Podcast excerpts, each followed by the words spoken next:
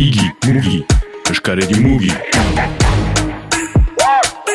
Maiaren alfaro, sofrogiari gara ipatzen, eh, aste untan, musikararia zira ere, Bai. eta justu sofrogian eh, tresnak desberdinak, ez, eh, erabiltzen dira, zer izaten aldira loturak musikarekin. Bo, nik uzartu ditut bi munduak, azkenean, uh, ara, huartu naizelako, sofrologiarekin errandugun bezala barnera begira jartzea da, eta pixkat bakotsak bere, bere izaite hori ere, pixkat deskubritzera joaitea, eta ni huartu naiz hortan musika oso importantea zitzaidala, eta hor artez nola baitez bada tokirik eman hori. Eta be, kantuak hasi nahi sortzen, eta huartu naiz uztartzen zirela oso errez. Errandutan bezala, sofrologia metodo oso karratua da. Eta azkenean karratu horrek, atxemaiten dut eh, horri esker, oso errez bakotsak bere kolorea emaiten alduela. Me, metodoa segituz azkenean, ba, oso erreski bakotsak bere hori da, bere kolorea ema- emaiten aldu. Horan, ba, nik nire saioetan parte batean, ez dut erabiltzen gitarra, hor gehiago da pratikoa, zer egiten aldugu, nola tresna horiek balitzen, baliatzen alditut nire egunerokoan, eta hortan noski be jendearekin ari naiz gehiago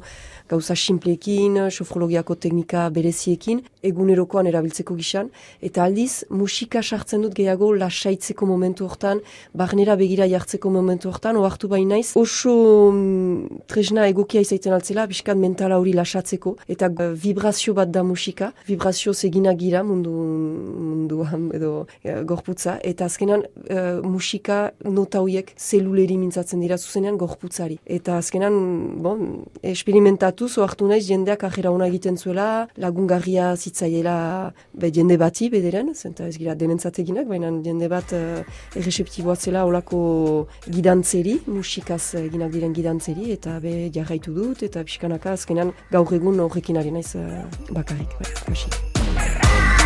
Igi, mugi, eskaredi mugi.